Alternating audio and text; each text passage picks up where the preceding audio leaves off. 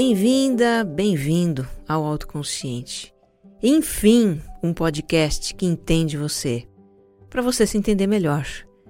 Eu sou Regina Gianetti, praticante, instrutora de mindfulness, alguém como você, aprendendo com as experiências da vida.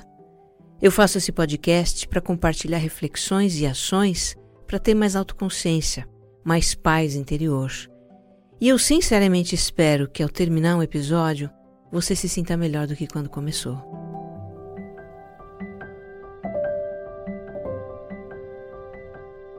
Para quem me escuta pela primeira vez, eu convido a escutar o episódio zero.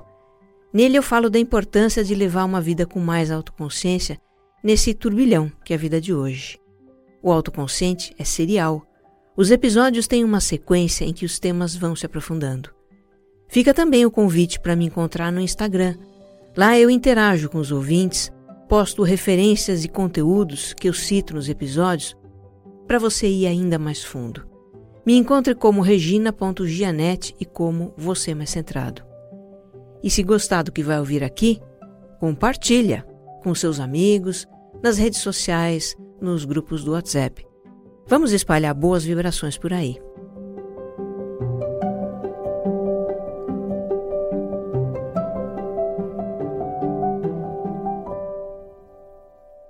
Episódio 44 Sendo a paz que desejamos para o mundo.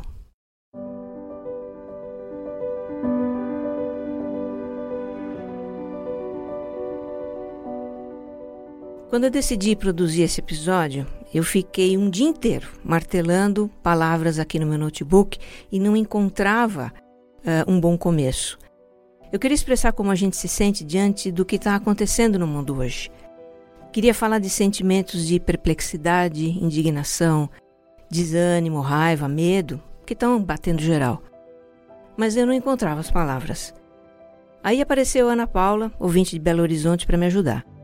Pelo Instagram, ela perguntou se em algum episódio eu havia falado sobre manter a paz mental em tempos obscuros, como os atuais. E eu respondi que era justamente sobre isso que eu estava começando, aliás, eu estava tentando começar a escrever. Eu pedi para ela me contar como é que ela se sente. E aqui vai um resumo do que ela me contou. Em qualquer entrada rápida nas redes sociais, vem sempre uma enxurrada de notícias horríveis mesmo eu tendo deixado de seguir algumas pessoas. Parece que está tudo se desencaminhando e se perdendo.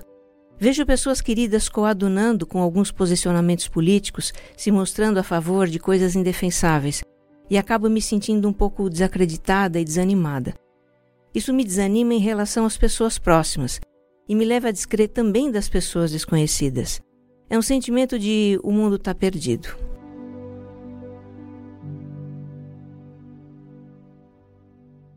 Agradeço, Ana Paula, você descreveu o pano de fundo desse episódio.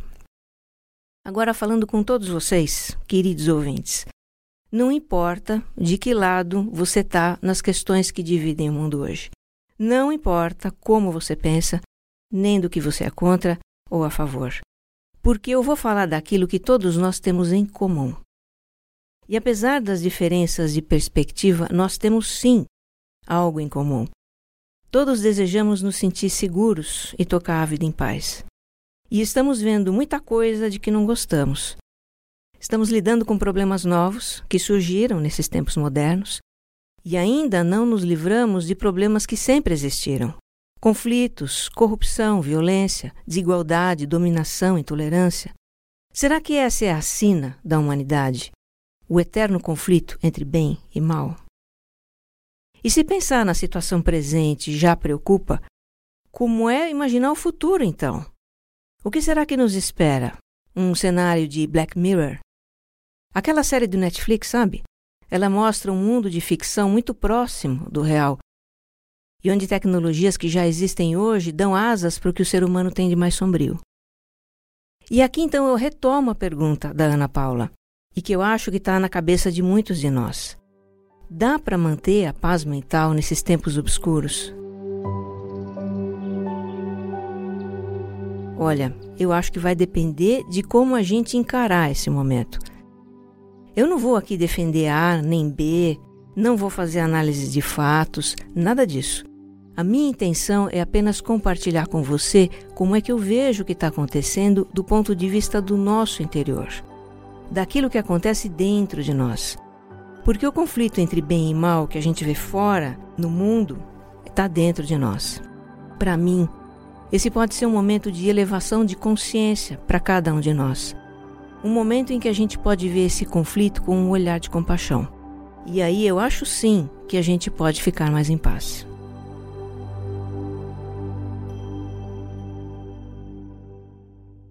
Eu vou te contar um pouco sobre o conflito entre bem e mal dentro de mim.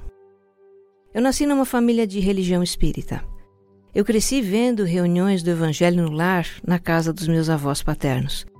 Eu era pequena, mas tenho lembranças nítidas desse tempo.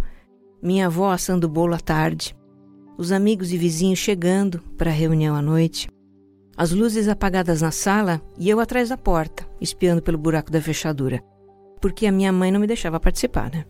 Claro que eu não ia parar quieta no meio daqueles adultos em silêncio na penumbra, certo? Depois que acabava, todo mundo comia o bolo que a minha avó tinha feito e conversava. Essas noites eram muito especiais para minha família. Na sala dos meus avós tinha um quadro que me parecia enorme e que eu gostava muito de olhar. Era uma gravura de Jesus, de pé, com a mão pousada sobre a cabeça de um menino doente no colo da mãe. Essa imagem é tão viva na minha memória que eu ainda sinto o gesto amoroso de Jesus me envolvendo também. Era disso que eu gostava naquele quadro, do sentimento de amor. Mais tarde eu fui para a escola e, mesmo sendo espíritas, meus pais me colocaram num colégio católico. Eles queriam para mim uma educação com valores cristãos. E isso é uma das muitas coisas que eu admiro nos meus pais: o respeito à fé dos outros. Eu aprendi com eles a ver e valorizar o que nós temos em comum com as pessoas. O colégio era de freiras franciscanas, então eu aprendi muito sobre a vida de São Francisco, que foi de muita devoção, humildade, serviço e amor a todas as formas de vida. E tinha num jardim da minha escola uma estátua muito bonita dele, com os passarinhos pousados nele. E isso me trazia o amor à natureza, aos bichos, às plantas ao irmão Sol e irmã Lua, que é algo que me toca muito também. Foi nessa infância cercada de religiosidade que nasceu um sentimento em mim. Eu quero ser uma boa pessoa. Acho que os exemplos de Jesus e São Francisco inspiraram isso em mim. As reuniões na casa da minha avó, ver as pessoas em congraçamento inspiraram isso em mim. Eu quero ser uma boa pessoa mas na verdade eu não me via como uma boa pessoa. Eu fazia muitas coisas erradas e depois ficava cheia de culpa. Eu lembro de uma vez em que eu achei um objeto magnético pequeno, um imã, na casa de uns parentes dos meus pais e fiquei brincando com aquilo. E na hora de ir embora, eu levei o objeto escondido comigo. E depois eu fiquei com um baita remorso por ter feito isso. Aí um outro dia, quando eu voltei lá com os meus pais, eu coloquei o objeto de volta. Eu queria ser uma boa pessoa, mas conforme eu crescia, tinha mais consciência de coisas más em mim: raiva, egoísmo, rancor, inveja, impaciência, mesquinhez. Tudo aquilo que se diz que a gente não pode ter. Na intimidade dos meus pensamentos e sentimentos, eu me achava muito errada, cheia de segredos sujos. Eu queria ser uma boa pessoa, mas cometia pecados, contraía karma, e isso criava muito conflito em mim. Depois que eu entrei para a faculdade, eu me distanciei da religião. Eu ainda queria ser uma boa pessoa e tinha o amor de Cristo como uma inspiração. Mas eu não queria mais ouvir falar sobre pecado e karma. Para mim, a mensagem do amor universal não encaixava com condenação. Mas eu também não sabia como lidar com essa contradição. Então eu me distanciei de dogmas e de doutrinas para não continuar ouvindo coisas que fermentavam as minhas culpas. O que não significa que os meus conflitos acabaram. Eles ainda estavam aqui. A culpa pelos maus pensamentos e sentimentos ainda estava aqui. Chegou um momento da vida aos 32 anos em que eu entrei em crise com isso. Eu não me achava uma boa mãe, embora tivesse um amor descomunal pelo meu filho No trabalho, eu exercia um papel de liderança e via em mim uma faceta autoritária e controladora que me incomodava muito. Eu vivia desconfortável comigo mesma e comecei a fazer uma terapia holística com florais. E foi por indicação da minha terapeuta que eu comecei a ler um livro para entender os meus conflitos. Não Temas o Mal é o nome desse livro, que eu guardo até hoje. Ele é parte de um método de transformação pessoal chamado Pathwork, que é um trabalho muito profundo juntando psicologia e espiritualidade. Foram muitos livros depois desse, foram anos de terapia e outros trabalhos de autoconhecimento também. E eu compreendi, pelo menos intelectualmente, o papel da negatividade na experiência humana. Compreendi que nós vivemos em um sistema de opostos, em que a gente só conhece uma coisa em oposição ou em relação à outra. A gente conhece o que é luz em relação ao seu oposto, que é a escuridão. Conhece o alto em relação ao baixo, o agradável em relação ao desagradável, o certo em relação ao errado, o bem em relação ao mal. A experiência humana se dá nesse contexto de opostos, que a gente também pode chamar de dualidade. E aí o que acontece que gera os nossos conflitos internos tão dolorosos? Numa visão dualista, para viver no bem, é preciso eliminar o mal. Não é assim?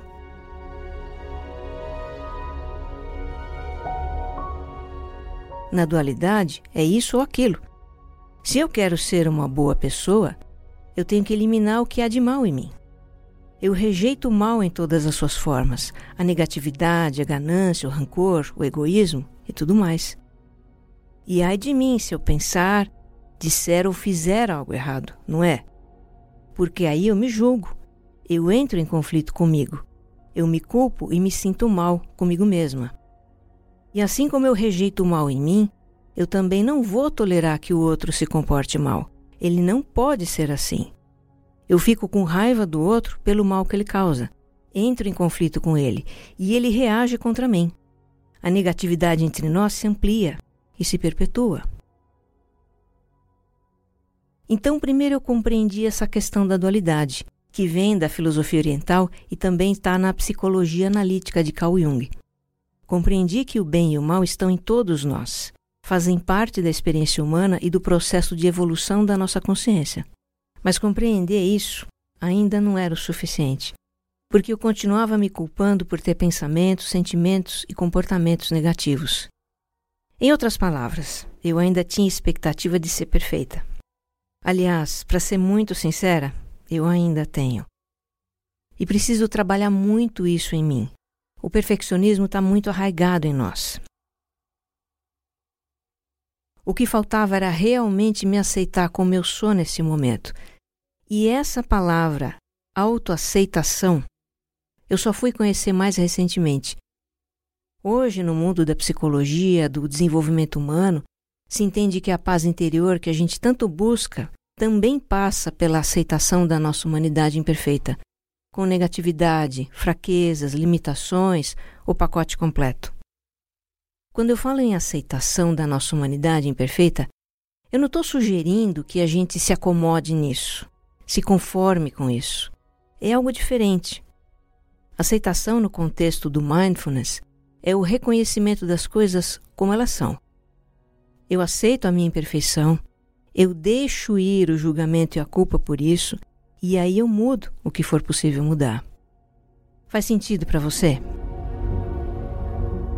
Se eu entendo que eu não sou perfeita e que eu estou aprendendo com as minhas experiências, se eu aceito a minha negatividade como parte desse processo de crescimento pessoal, então eu posso me perdoar pelas minhas faltas e aprender com elas. E mais do que isso, eu posso ter mais compreensão do outro também. Ele é imperfeito como eu. Será que o outro também não sofre com o mal que vem nele mesmo? Será que ele coloca a cabeça no travesseiro e dorme tranquilo?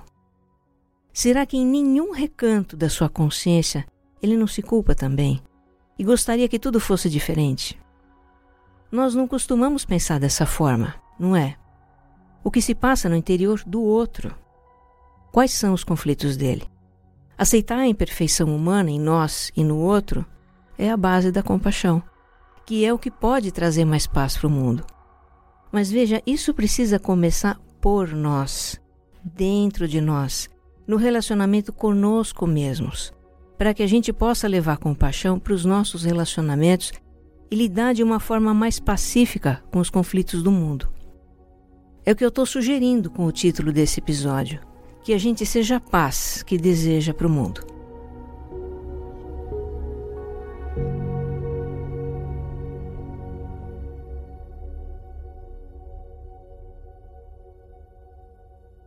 Ser a paz que a gente quer ver no mundo. Essa frase você talvez já conheça. Ela não é minha, é de Gandhi, um dos maiores pacifistas que o mundo já conheceu.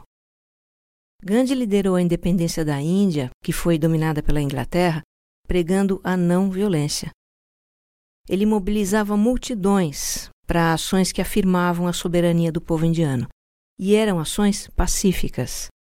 Quando ele dialogava com as autoridades inglesas, e isso aconteceu muitas vezes, ele era de uma serenidade, de um respeito que desconcertava os seus opressores.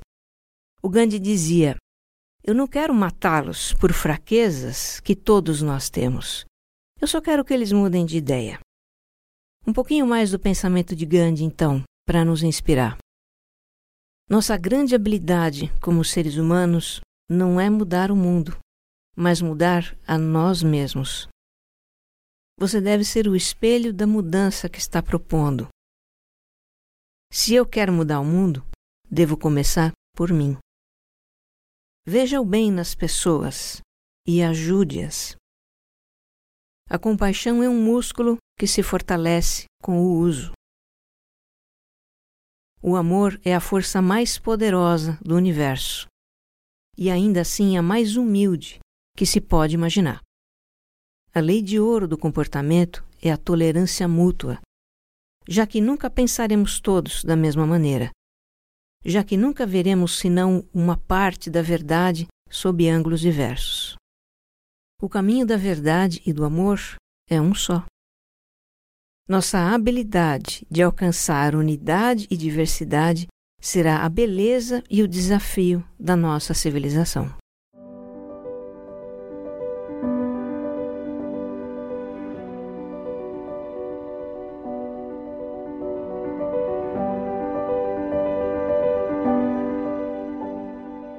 Então nós andamos chocados com o lado sombrio das pessoas, com fatos e falas que vemos nos meios de comunicação e nas redes sociais, não é? Mas vamos abrir um pouco mais o nosso campo de visão? O ser humano tem uma tendência a dar mais atenção ao que considera negativo. A neurociência chama isso de viés de negatividade, e é uma característica do nosso cérebro. Não é à toa que o escândalo predomine no noticiário. Se a gente abrir um pouco mais o campo de visão, vai ver muitas histórias em que aparece o lado luz, do bem das pessoas. Olha, eu vou ler os títulos de algumas dessas histórias que eu encontrei num site da internet, o Razões para Acreditar.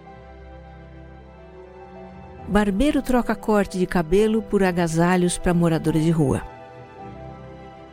Etíopes plantam 350 milhões de mudas de árvores em apenas 12 horas. Indiano poupa por 10 anos para comprar uma ambulância para animais abandonados. Alunos arrecadam lã e fazem toucas para pacientes com câncer. Mães organizam festa para menino autista rejeitado em aniversário. Modelo brasileira com síndrome de Down é capa em revista na Austrália. Empreendedora cria sistema de entregas com mulheres e transexuais.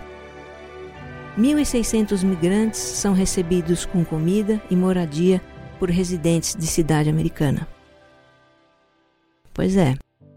Temos médicos sem fronteiras, temos pessoas que cruzam o globo para ajudar vítimas de terremotos e tragédias. Temos incontáveis organizações que amparam refugiados de guerra, moradores de rua, dependentes químicos, vítimas de intolerância e violência. Temos inúmeras iniciativas que mobilizam voluntários para projetos de paz, saúde, educação, inclusão. Temos uma multidão de pessoas que às vezes agem sozinhas, às vezes se juntam para melhorar algo na vida de alguém. Curioso, não é? O mundo é uma inexplicável teia de relações em que o mal causado por uns desperta a compaixão de outros. Porque vamos lembrar, sem o mal não existe a experiência do bem. Se você está indignado com o mal dos tempos atuais, quem sabe você possa canalizar a sua indignação para algo bom. Talvez você possa dar trabalho a quem não tem oportunidade. Talvez você possa doar seu tempo, sua energia, os recursos que tem para algum projeto que apoia pessoas em situação de vulnerabilidade. Você pode espalhar a cultura da paz nas suas redes sociais, repassar fatos e falas que retratam o mundo em que você quer viver. Vamos falar mais do que a gente quer e menos do que a gente não quer. Existem tantas formas de tornar o mundo um lugar melhor. Isso também é ser a paz que a gente deseja para o mundo. Como diria Gandhi, faça da sua vida um reflexo da sociedade que você deseja.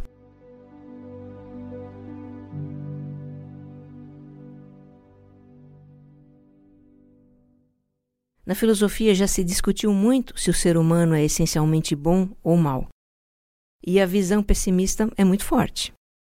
O que nos surpreende, né? Já que nós temos aquele nosso viés de negatividade. Um filósofo que é sempre lembrado quando se fala da maldade humana é o inglês Thomas Hobbes, que viveu no século XVII. Ele dizia sem dó: o homem nasce mal, é egoísta e precisa ser ensinado a viver em sociedade, senão é um desastre total. Bom, a neurociência também se fez essa pergunta e investigou isso com pesquisa científica. E ela teve evidências muito claras de que o ser humano tem uma inclinação natural para o bem. Quem fez muitas dessas pesquisas foi um neurocientista americano, de quem eu já falei algumas vezes aqui no Autoconsciente, o Richard Davidson. Eu acompanho de perto o trabalho dele porque ele pesquisa sobre mindfulness e compaixão e as suas descobertas estão trazendo uma compreensão objetiva da natureza humana e da felicidade. O Dr. Davidson fez essas pesquisas com bebês de poucos meses. E por quê? Os bebês são incapazes de fazer julgamentos. Eles não têm ainda uma mente desenvolvida para isso. Então, eles expressam muito fielmente qual é a natureza humana, quais são as nossas inclinações. Então eles foram expostos a cenas que tinham um contexto de bondade e cenas que tinham um contexto de hostilidade. E essas cenas eram simultâneas. Os bebês presenciavam as duas ao mesmo tempo. E aí, com tecnologia de rastreamento de movimento ocular, os neurocientistas podiam saber com certeza para onde o bebê dirigia a sua atenção. E a atenção dos bebês sempre, sempre permanecia com as cenas de bondade. Hoje, as ciências de comportamento também sabem que o desejo de conexão com outros seres humanos é um traço inato nosso. Tem a ver com o nosso instinto de sobrevivência, inclusive. O cérebro é projetado para buscar essa conexão por meio da empatia, do cuidado, da bondade. A neurociência não tem dúvida. O homem é essencialmente bom e inclinado ao bem. Aí você se pergunta: mas se a gente nasce com inclinação para o bem, como é que surge o mal em nós? Como a gente se torna capaz de ser tão cruel às vezes? Bom, essa é uma longa história e vai ser assunto de outro episódio. O que é importante agora é não perder de vista que o ser humano é essencialmente inclinado para o bem. Nós preferimos o bem. Preferimos viver em harmonia, em paz, confiar, compartilhar, proteger, cuidar. A nossa natureza é amar. É doloroso testemunhar seres humanos ferindo uns aos outros, ferindo o planeta. É doloroso participar disso também. Mas é assim que as coisas funcionam por aqui, desde o início dos tempos. A consciência humana avança no refluxo das tragédias, das batalhas e dos holocaustos, Assim tem sido nesse nosso mundo de dualidade. Nessa jornada, não estamos todos na mesma página. Cada ser humano está vivendo o seu próprio processo, no seu tempo e influenciando os processos dos outros. Eu penso que em tempos difíceis, na verdade, em qualquer tempo, não podemos ficar esperando que a paz venha de fora. O que eu tenho procurado fazer é criar a paz dentro de mim, a partir do relacionamento comigo mesma. E tenho procurado levar essa paz para os meus relacionamentos, entendendo que ninguém é perfeito. Quando eu vejo algo que me choca, eu desejo luz para aquela situação ou para aquela pessoa. E faço o que está ao meu alcance para contribuir com a paz que eu desejo para a humanidade. Eu vejo os conflitos de hoje levando à consciência de que, para estarmos realmente bem, é preciso que todos estejam bem. Ninguém ficará de fora. A evolução do ser humano, desde o tempo das cavernas, conduz lentamente a isso. E para encerrar, eu compartilho com você um pensamento de uma outra pessoa extraordinária que já passou por esse mundo, alguém de muita visão. O ser humano é parte de um todo a que chamamos universo. Uma parte limitada no tempo e no espaço. Ele experimenta a si mesmo, seus pensamentos e sentimentos como algo separado do resto. Isso é uma ilusão de ótica da consciência. Essa ilusão é uma espécie de prisão para nós, restringindo-nos aos nossos desejos pessoais e ao afeto por pessoas mais próximas. Nossa tarefa deve ser a de nos livrar dessa prisão, ampliando o nosso círculo de compaixão para abraçar todas as criaturas e toda a natureza em sua beleza. Albert Einstein. Que você esteja em paz. Um abraço.